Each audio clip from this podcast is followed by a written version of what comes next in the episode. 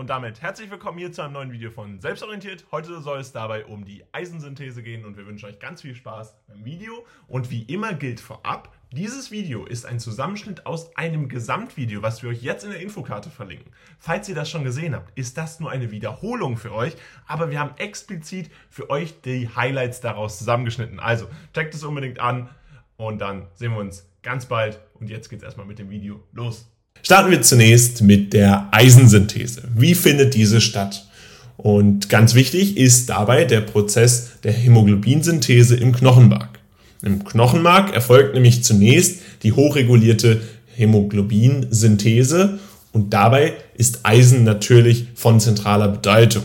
Es ist deswegen wichtig, weil es das entscheidende Element im Hämoglobin ist, was umgangssprachlich auch als roter Blutfarbstoff bezeichnet wird und insgesamt den Transport von Sauerstoff zu den Geweben ermöglicht. Das heißt, Hämoglobin bindet O2 Sauerstoff und führt dann dazu, dass es in den verschiedenen Gewebe diffundieren kann. Und Eisen ist dafür das zentrale Element, was im Hämoglobin diesen Transport ermöglicht. Dafür wird der Körper reguliert, die Eisenhomöostase wird reguliert und es gilt den optimalen Eisenstatus aufrechtzuerhalten. Und dafür gibt es spezialisierte Proteine. Einerseits Transferin, das transportiert Eisen im Blut, während regulatorische Proteine wie Ferritin den intrazellulären Eisenspiegel kontrollieren. Das heißt, haben wir eine hohe Ferritinkonzentration, findet der vermehrte Transport mit Transferin statt.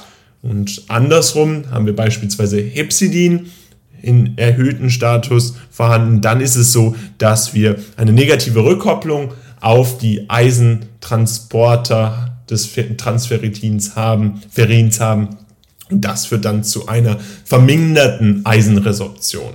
Dabei gibt es verschiedene Störungen in diesem Zusammenhang, nämlich Eisenmangel und Anämie, also eine Blut, akute Blutstörung, die damit einhergeht, dass wir in diesem Fall dann eine Verminderung des, der Größe der Erythrozyten haben und gleichzeitig auch hier eine ähm, verminderte Färbung dieser Erythrozyten vorliegen haben.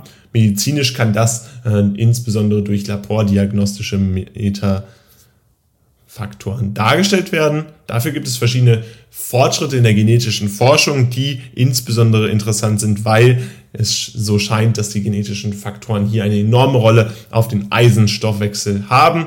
Und ganz wichtig sind dafür natürlich Eisenpräparate, mit denen man dann äh, zur intravenösen Eisentherapie ansetzen kann. Gucken wir uns dann zunächst die Lernhilfe an, die wir für euch erschaffen haben. Da gibt es nämlich 20% mit dem Code WELCOME jetzt für euch auf das Buch Lernhilfe Eisen im Körper. Also, falls euch das interessiert, checkt es unbedingt aus. Haben wir jetzt für euch exklusiv produziert. Erster Link in der Videobeschreibung. Damit unterstützt ihr uns und ihr bekommt einiges, was ihr damit lernen könnt. Also viel Spaß bei dem Produkt und jetzt geht's weiter mit dem Video. Gucken wir uns nun die Speicherung von Eisen an. Grundsätzlich wird Eisen ja absorbiert im Darm. Dabei spielt Ferritin eine zentrale Rolle, indem es als Hauptspeicherprotein für Eisen dient.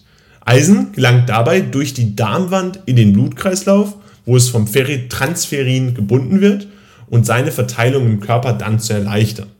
Ferritin gilt als Eisenreservoir, ist also für die Speicherung verantwortlich und besteht aus zwei Untereinheiten der H- und der L-Untereinheit, die dann synergistisch zusammenwirken, um Eisen in einer löslichen, nicht toxischen Form zu speichern. Warum ist es so wichtig, das nicht toxisch zu speichern? Das ist relativ einfach, denn Eisen kann beispielsweise von Fe2 plus zu Fe3 minus dann äh, konvertiert werden und das führt beispielsweise dazu, dass O2 nicht mehr ans Hämoglobin gebunden werden kann mit Hämoglobin und das dann eben einen verminderten O2-Transport im Körper zur Folge hat.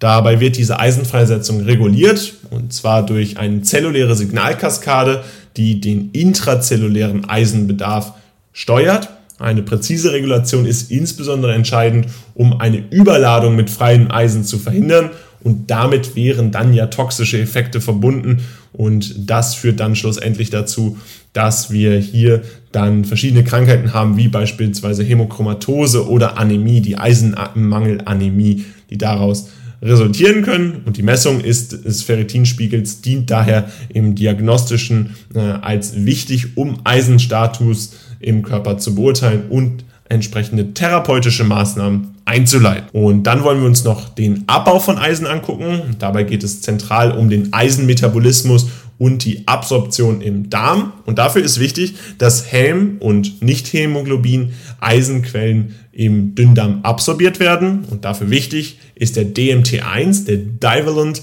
Metal Transporter 1, der transportiert aktiv zweiwertiges Eisen über die Darmzottenmembran und dient damit dem Metabolismus und der Absorption. Und hier ist ganz wichtig, dass Hemeisen aus tierischen Quellen gewonnen werden kann und dann durch Hem-Carrier-Proteine effizient aufgenommen wird.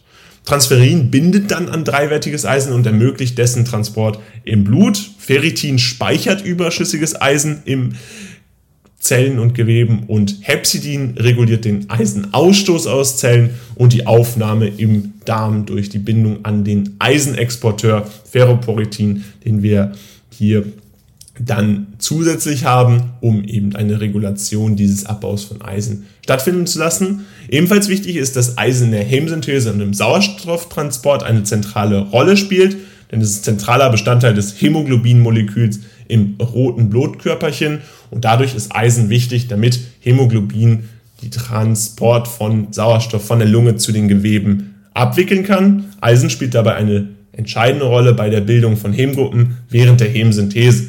Die Eisenanämie entsteht durch einen Mangel an verfügbaren Eisen für die Hämoglobinsynthese. Ursachen können da beispielsweise unzureichende Eisenzufuhr oder gestörte Eisenabsorption oder auch ein erhöhter Eisenbedarf sein.